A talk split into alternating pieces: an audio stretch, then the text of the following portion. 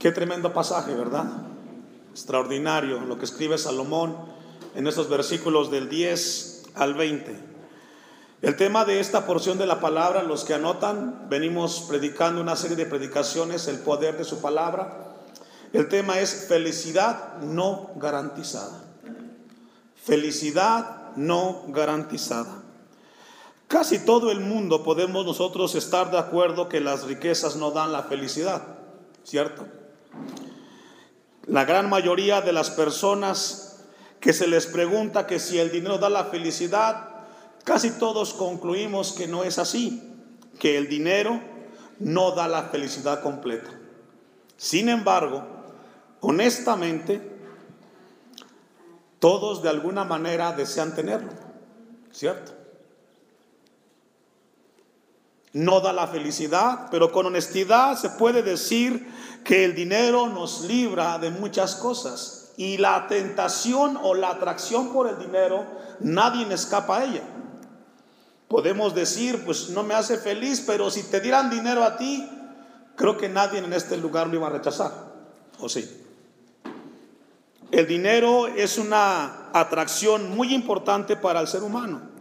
A mediados del siglo XIX, cientos de miles de personas viajaban de cualquier parte de Latinoamérica para viajar a California, el sueño dorado.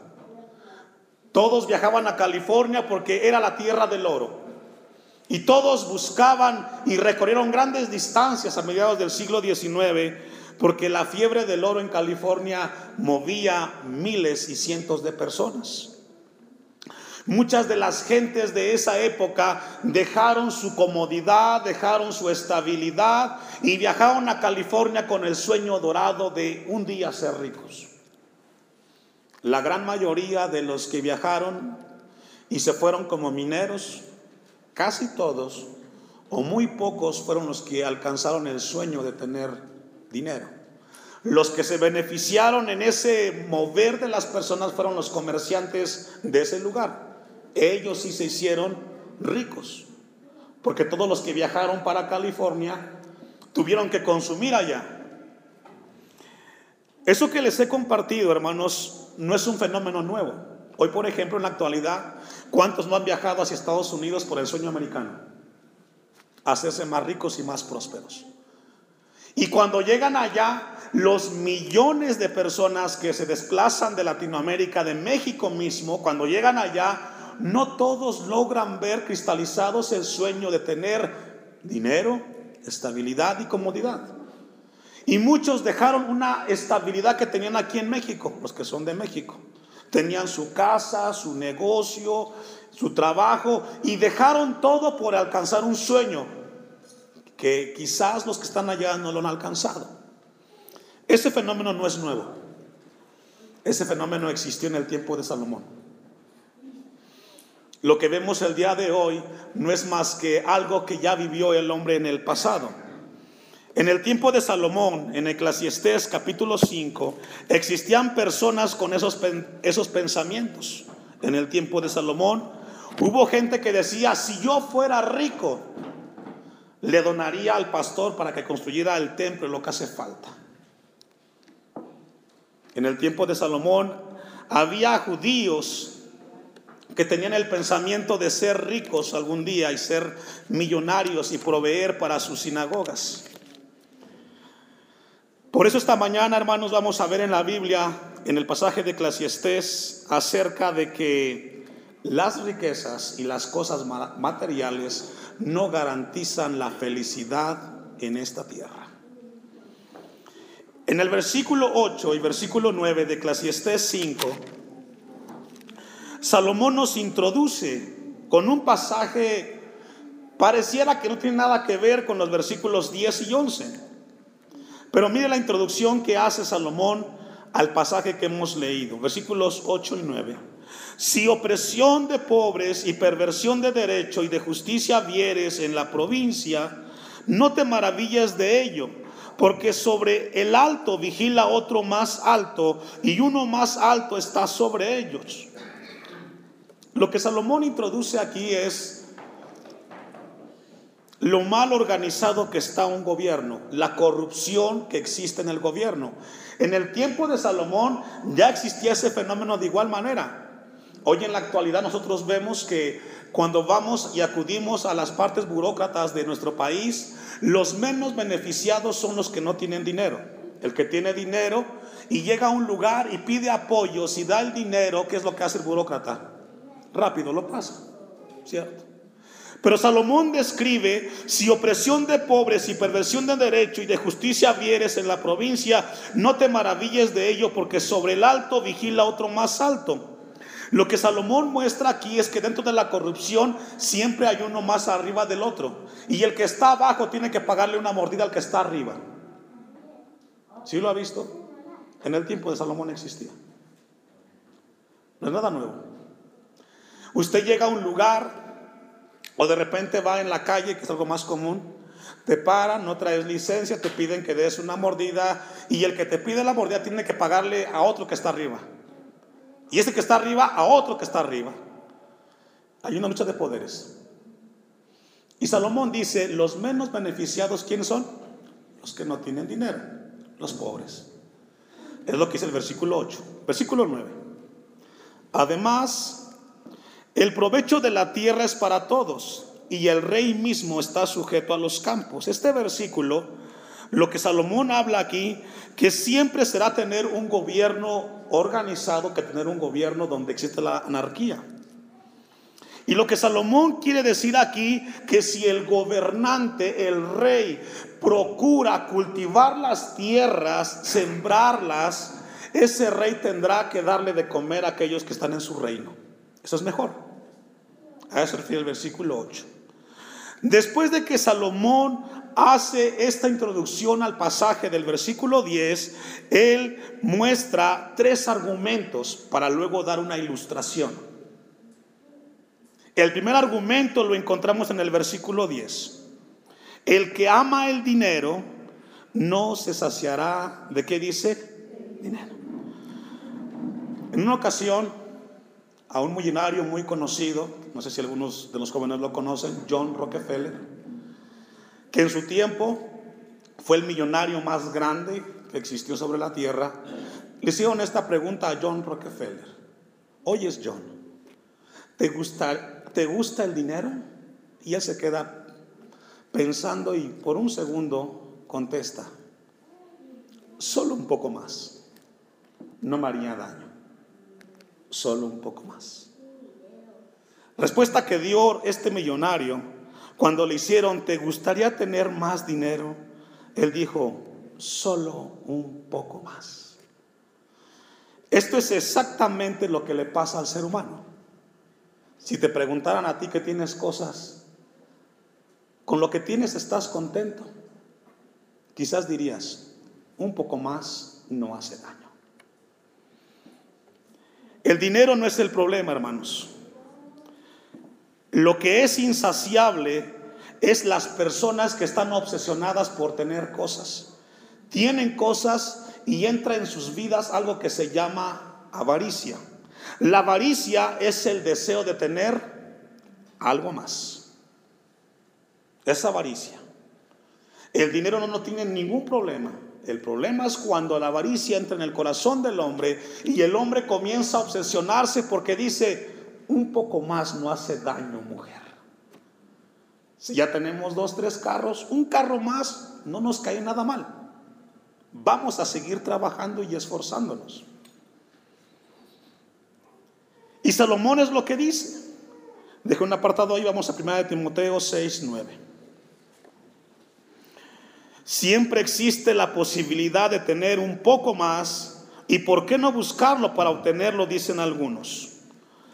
Pero en ese deseo y ese afán de tener dinero, el apóstol Pablo le escribe a Timoteo, 1 Timoteo 6:9, porque los que quieren enriquecerse caen en tentación y lazo y en muchas codicias necias y dañosas que hunden a los hombres en destrucción y perdición. Porque déjeme decirle, iglesia del Señor, que no hay peor lugar en el corazón cuando el hombre comienza a ser avaro. Porque puede poner la misma familia o la puede perder por la obsesión de tener un poco más, dijera Rockefeller.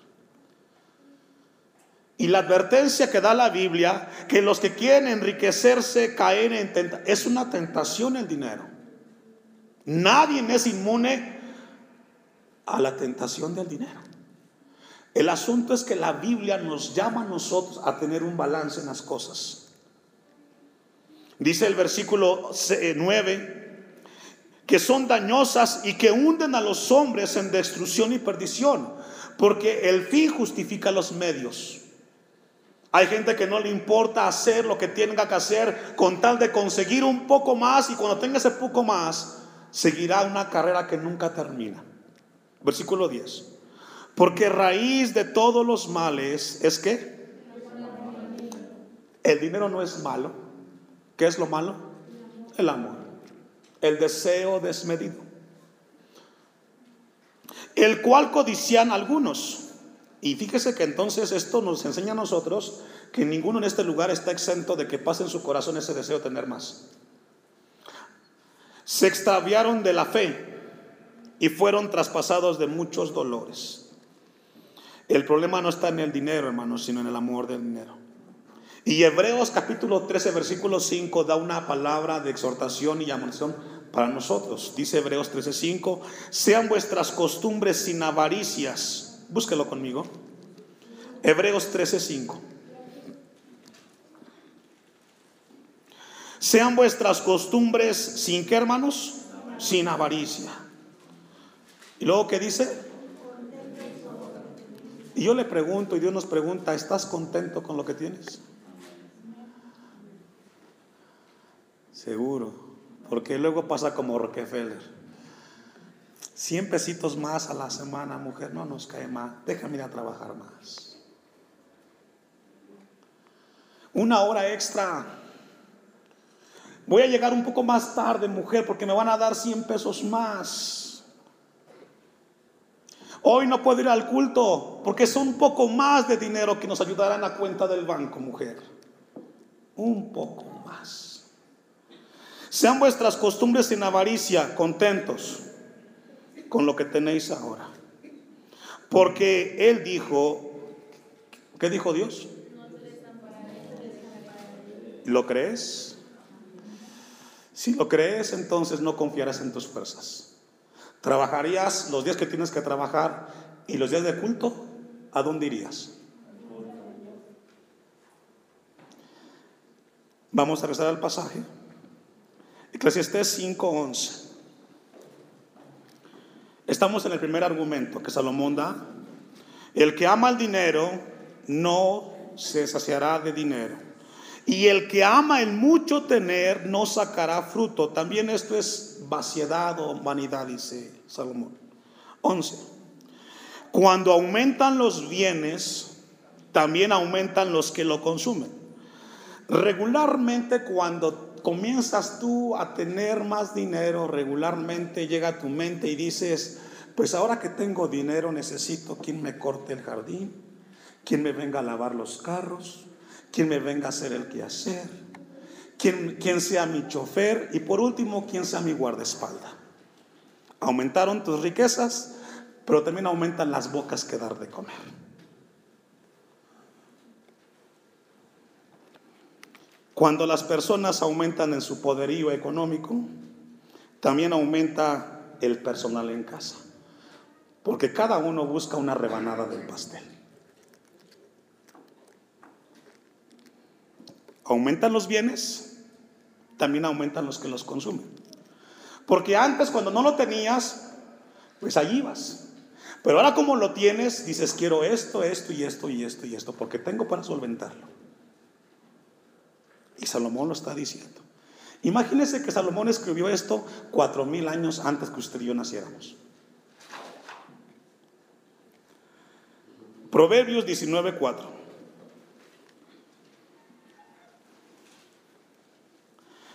Es muy importante el poder esta mañana abrir nuestro corazón a las cosas que Dios nos habla. Dice Salomón en Proverbios 19:4. Las riquezas traen, ¿qué dice hermanos? ¿Serán amigos? No creo. compañeros y interés que quieren comer algo de lo que tú tienes. Las riquezas traen muchos amigos. Y eso es así. Cuando no tienes dinero no hay quien te vaya a visitar, pero llegas a tener dinero y te sobran parientes, primos, tíos, abuelos, etcétera. Todos son tu familia. Y Salomón dice, más el pobre es apartado, ¿qué dice? Porque en la pobreza, hermanos, cuando no tienes, están los amigos. Vamos al segundo argumento, Eclesiastés 5.12. Dice Eclesiastés 5.12, dulce es el sueño del trabajador, coma mucho, coma poco, pero el rico no le deja dormir la abundancia. Entre más tienes, más te preocupas. Y el que no tiene se levanta a las 5 de la mañana, trabaja todo el día, 8, 10 horas, y llega tan cansado a la casa que lo que quiere que es dormir. A él no le interesa si el dólar subió, si el dólar, si la gasolina está más cara. Él llega a descansar. Pero el que tiene, sí. Llega a la casa y está ocupado y dice, ya bajó la cuenta, no tengo. Hace falta aquí, hace falta allá. Y no lo deja dormir. Versículo, versículo 13. Después de que Salomón da esta ilustración, perdón, estos argumentos, ahora comienza a hablar y habla una ilustración. Habla de una persona, no dice quién es. Pero toma una ilustración después de dar unos argumentos para ilustrar la vida del ser humano. Hay un mal doloroso, versículo 13. Hay un mal doloroso que he visto debajo del sol las riquezas guardadas por sus dueños para su mal. ¿Ha escuchado usted la frase que dice que no hay que trabajar para vivir, sino que hay gente que, perdón, hay gente que no trabaja para vivir, sino que vive para trabajar? ¿Ha escuchado eso? Hay gente que dice, no tenemos que, hay que trabajar para vivir, pero no vivir para trabajar, porque todo el tiempo te la pasas trabajando y piensas que la vida consiste en trabajar. Salomón comienza a ilustrar y dice el versículo 13, que hay un mal doloroso que he visto debajo del sol y son las riquezas guardadas por sus dueños y tiene como consecuencia un mal. Versículo 14 los cuales se perdieron en malas ocupaciones y a los hijos que engendraron nada les queda en la mano.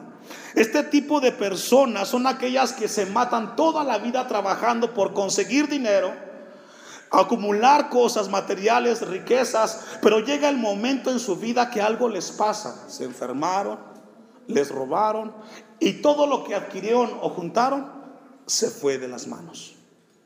Y tuvieron dos pérdidas Perdieron todo el tiempo trabajando para adquirir cosas materiales y cuando las tuvieron, las perdieron. O aún más, se mataron toda la vida trabajando y cuando ya no estuvieron, los hijos vinieron y vendieron todo.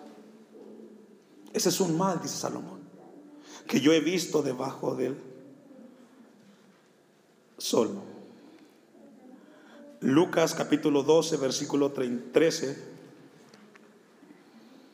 palabras del Señor Jesucristo que nos llaman a nosotros a reflexionar y meditar en el Señor.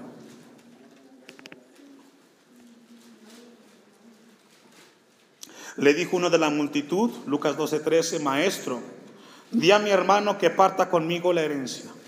Mas él le dijo, hombre, ¿quién me ha puesto sobre vosotros como juez o partidor?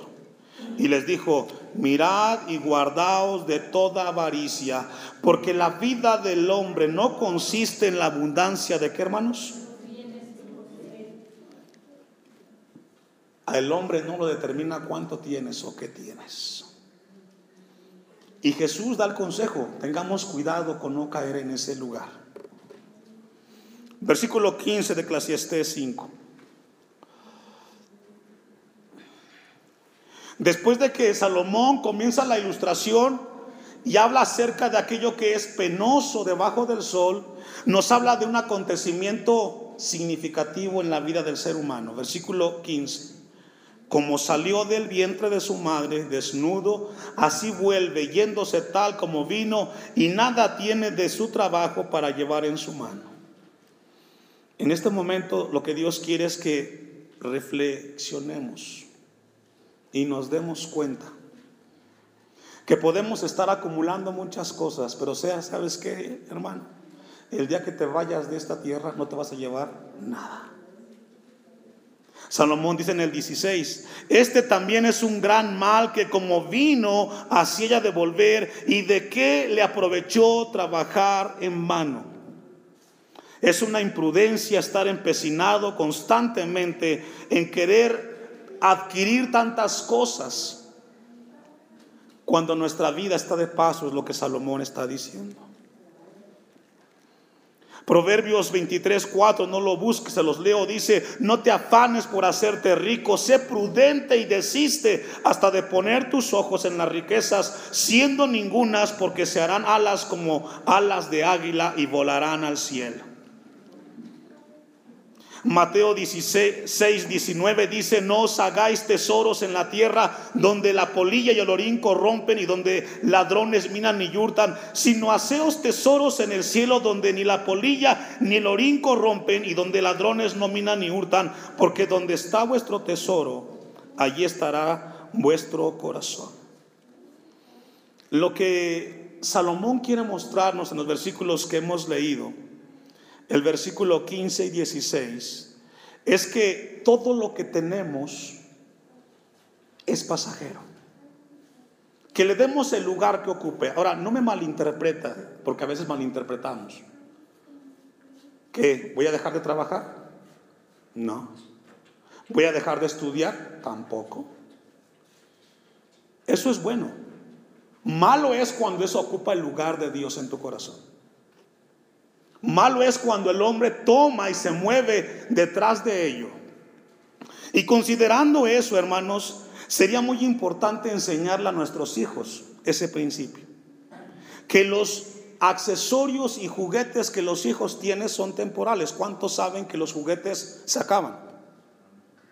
Pero los niños no lo piensan así. Ellos cuidan sus juguetes porque dicen, son mis juguetes. Pero también sería bueno que nosotros, los adultos, les demos el ejemplo de esas palabras. Porque también usted tiene juguetes, solo que más grandes. Usted los cuida. Es su coche, es su casa, es su ropa, son sus joyas. Enseñarle a los hijos que eso que tiene es una bendición, pero que no es eterna. Y que lo que tú tienes también no es eterno. Versículo 17 de Eclesiastés 5. Todo en esta vida es temporal, hermanos. Y todo lo que disfrutamos es temporal. Hay una gran diferencia entre poseer cosas y ser poseídos por las cosas. Una cosa es que tú manejes el trabajo y otra cosa es que el trabajo te maneje a ti. Ahora, versículo 17, ¿ya lo tiene? Que esté 5. Salomón no está abogando por la riqueza, hermanos tampoco está abogando por la pobreza. Ese no es el tema de Salomón. El tema de Salomón es que tengamos cuidado de aquello que nos hace desviar nuestra vista de Dios. Versículo 17. Además de esto, todos los días de su vida comerá en tinieblas con mucho dolor, con mucho afán y mucho, mucho afán y dolor y miseria aquella persona que está empecinada con las cosas materiales. Salomón no está abogando o defendiendo las riquezas ni la pobreza, hermanos. El balance. Agur, en Proverbios 30, versículo 8, lo explica un poco más el argumento de Salomón. Busque conmigo. Proverbios 38. Salomón no quiere defender ni el lado del dinero o la riqueza o la pobreza, porque ninguna de las dos está bien. Son dos extremos. Y Yagur en Proverbios 38 lo dice así, ¿ya lo tiene? Vanidad y palabra mentirosa aparta de mí. No me des pobreza ni riquezas, manténme del pan necesario. ¿Qué pide Agur, hermanos? Del pan necesario. No me des ni pobreza ni riqueza, dice el 9. No sea que me sacie y te niegue y diga quién es Jehová. O que siendo pobre hurte y blasfeme en el nombre de Dios. No está por ninguno de los dos lados, ni la pobreza ni la riqueza. Ahora, estamos por concluir los últimos versículos del 18 al versículo 20. Vaya conmigo. Y estamos llegando a la conclusión de lo que Salomón quiere resaltar. No sé cuántos pusieron atención lo que hemos leído desde el versículo 8 hasta aquí. Pero vean lo que dice el versículo 18 antes de dar y, y compartir y explicar un poco más. He aquí pues el bien yo he visto que lo bueno es comer y beber y gozar uno del bien de todo su trabajo con que se fatiga debajo del sol todos los días de su vida, que Dios le ha dado, porque esta es su parte. Asimismo, a todo hombre a quien Dios da riquezas y bienes, ¿qué le da, hermanos? La, también la facultad para que coma de ellas y tome su parte y goce de su trabajo. Esto es don de Dios. En estos dos versículos hemos encontrado la palabra de Dios tres veces. Del versículo 8 hasta el versículo 17 no apareció Dios en ningún versículo. ¿Cuándo se dieron cuenta de eso? ¿Qué es lo que Salomón quiere mostrarnos?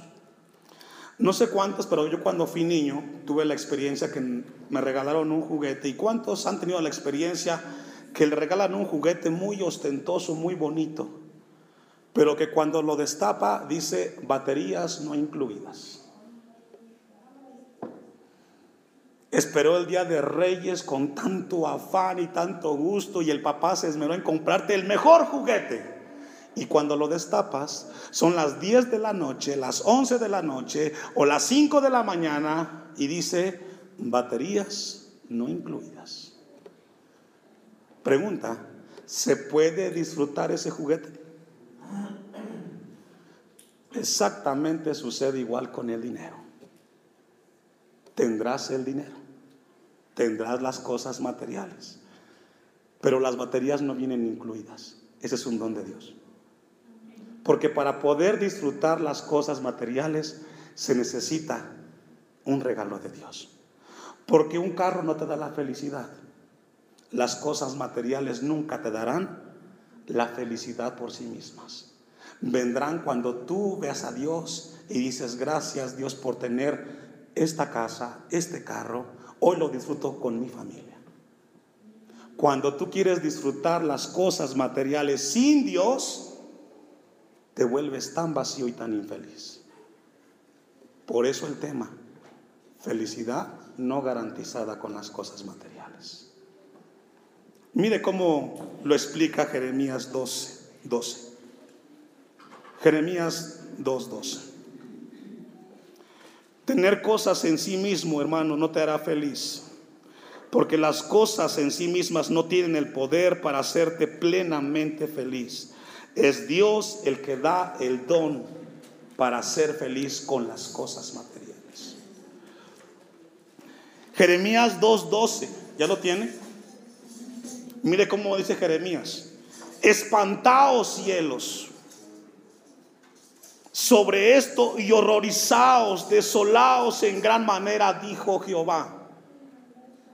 Porque dos males ha hecho mi pueblo. Me dejaron a mí fuente de agua viva y cavaron para sí cisternas, cisternas rotas que no tienen agua.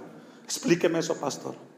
Hay gente que tiene cosas materiales, pero han dejado a Dios y están empecinados en encontrar la felicidad en las cosas materiales y nunca la tendrás porque la felicidad viene cuando Dios te la da y tú lo puedes disfrutar. Jeremías dice, me dejaron a mí, dejaron las baterías, quieren jugar con el juguete y no pueden jugar porque no tienen baterías. Porque para poder disfrutar de las cosas materiales tiene que ser un regalo de Dios. Hay gente que tiene dinero y lo que produce el dinero sin Dios es un vacío.